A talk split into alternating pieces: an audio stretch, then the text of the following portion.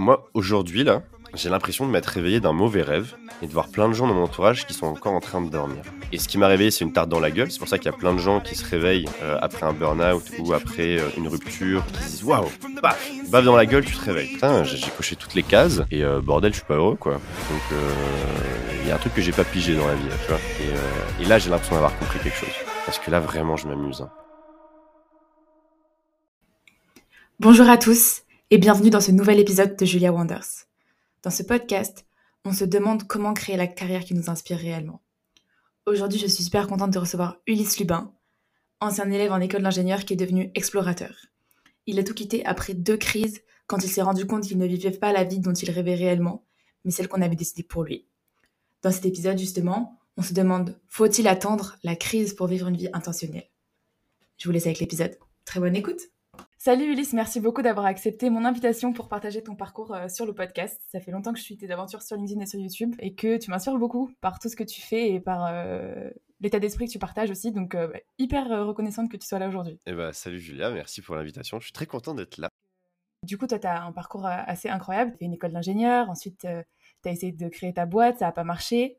Et euh, c'est là que tu as commencé une longue introspection euh, pour, euh, pour chercher au final ce qui te plaisait vraiment et que tu as découvert que ben, ce que tu voulais faire, c'était devenir explorateur et, et parcourir le monde pour réaliser 100 challenges.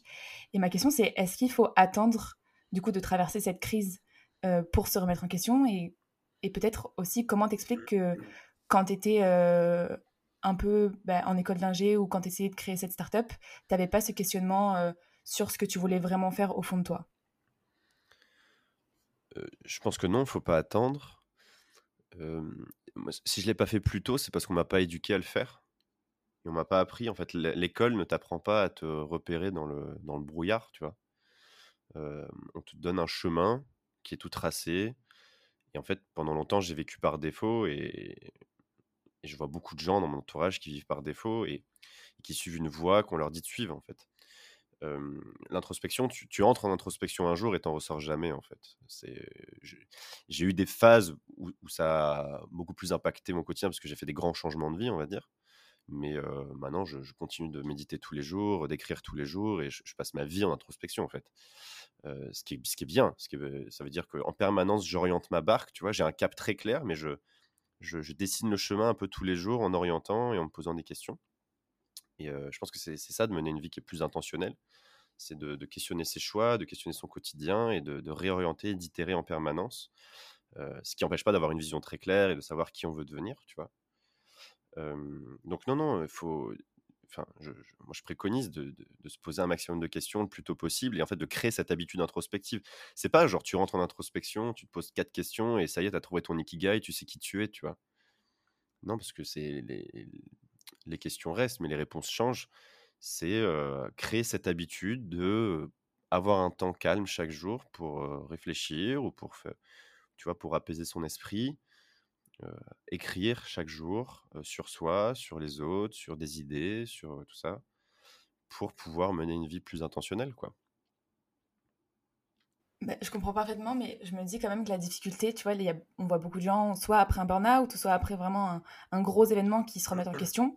Et Ouais. la raison pour laquelle ils l'ont pas fait avant, c'est que voilà, comme on est tellement conditionné euh, avec une certaine vision, vision de la réussite, euh, avec euh, certains objectifs qu'on n'a peut-être pas vraiment décidés, mais qu'on a un peu intériorisés et on se dit que c'est nos objectifs. Comment, enfin, comment peut-être s'extraire euh, Je pense que tu captes ma question. Ouais, je, vais te donner une métaphore. Ça va faire hurler plein de gens. Euh, mais c'est pas grave. Moi, aujourd'hui, là, j'ai l'impression de m'être réveillé d'un mauvais rêve et de voir plein de gens dans mon entourage qui sont encore en train de dormir. C'est comme si tu t'imagines une sorte de, grand hangar, tu vois, un grand gymnase, et il y a plein de lits, il y a plein de gens qui dorment comme ça. Et ces lits, c'est, tu sais, comme des landaux pour enfants, tu vois, des lits avec des barrières, quoi. Mais sauf qu'ils sont fermés au-dessus, sur de, de lits prison, quoi, tu vois. Et ben moi, j'ai l'impression, à un moment donné, de m'être réveillé. Et ce qui m'a réveillé, c'est une tarte dans la gueule. C'est pour ça qu'il y a plein de gens qui se réveillent euh, après un burn-out ou après, euh, tu sais, euh, une rupture ou, ou tu vois, enfin, je sais pas, mais le décès d'un proche ou autre qui se disent waouh, paf, bave dans la gueule, tu te réveilles, tu vois. Pour autant, c'est pas parce que tu te réveilles que tu sors de ton lit.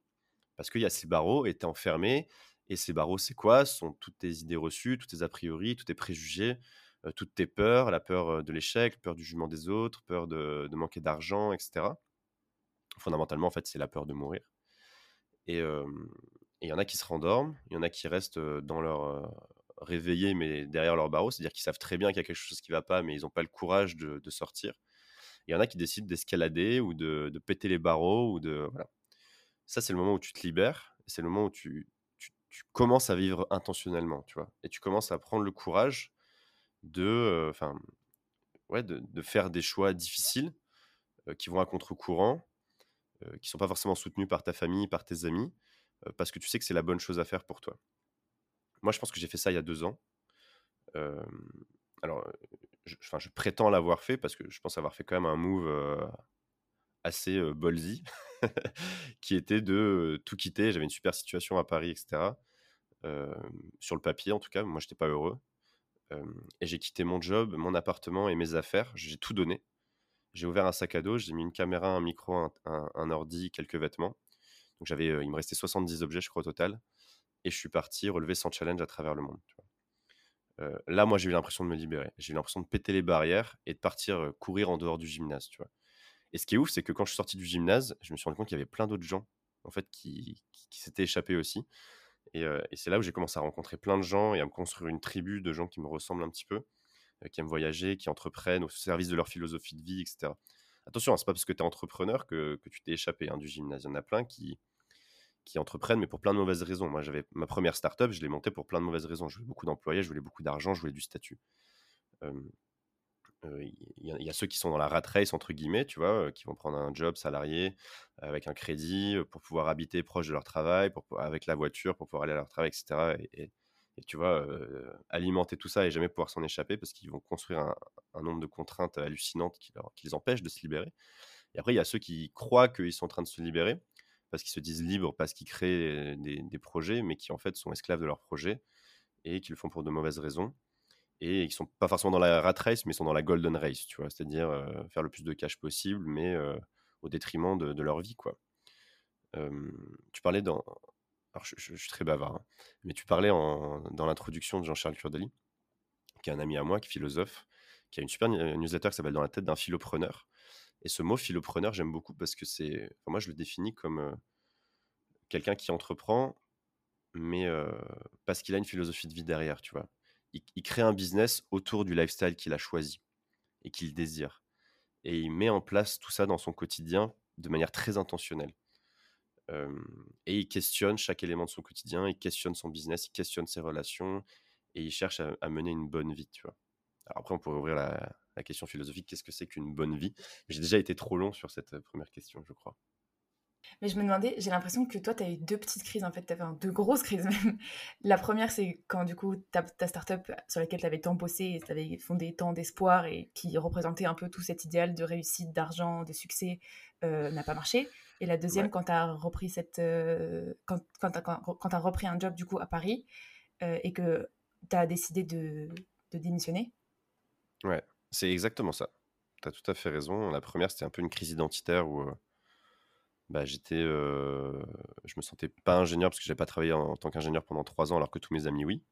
Donc je me sentais en décalage, tu vois. Je me sentais entrepreneur mais j'avais pas de projet. Donc j'étais un entrepreneur sans projet, quoi. C'est comme être un samouraï sans sabre. C'est un peu, c'est un peu déprimant. Donc j'étais perdu, quoi. J'étais pas bien. Et c'est première terre dans la gueule, quoi. Et la deuxième, c'est pour la petite histoire. je suis parti en voyage en Amérique latine, j'ai fait beaucoup d'introspection, etc. Je suis revenu en France, j'ai écrit un article sur les raisons pour lesquelles ma boîte avait planté.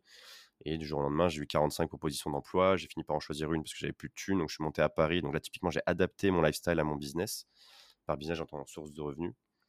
Et, et passé l'excitation des premiers mois à Paris, je me suis vite senti que je n'étais pas à ma place, pas en train de faire quelque chose d'important ni pour moi ni pour les autres c'est pas la faute de la boîte, parce que il y avait que des gens très intéressants et, tout ça. C'est juste que c'était, pas fait pour moi, quoi. ce modèle de vie. Et, et là, ouais, deuxième, deuxième, bah, deuxième crise un peu chez moi, parce qu'on me dit putain, j'ai coché toutes les cases et bordel, je suis pas heureux, quoi.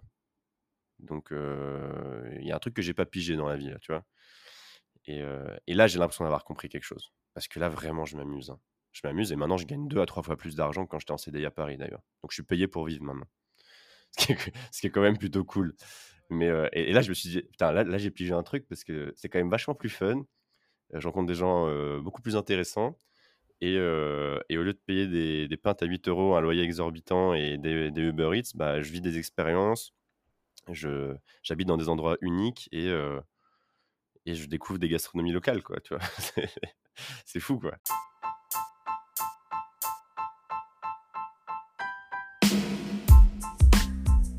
Merci à tous d'avoir écouté cet épisode jusqu'au bout. J'espère sincèrement qu'il vous a plu et si c'est le cas, vous inquiétez pas, il y aura d'autres épisodes.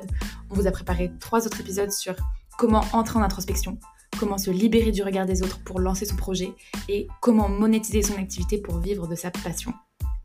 Pour l'heure, si cet épisode vous a plu, vous pouvez déjà nous le faire savoir en m'envoyant un message sur LinkedIn, c'est Julia Cantaradiou, ou en m'envoyant un message sur Instagram, at JuliaCTG. Vous pouvez également laisser un avis 5 étoiles sur la plateforme d'écoute que vous utilisez et laisser un avis. Ça fera super plaisir et surtout ça m'encourage à continuer les podcasts. Pour l'heure, je vous dis à très bientôt et très belle semaine. Ciao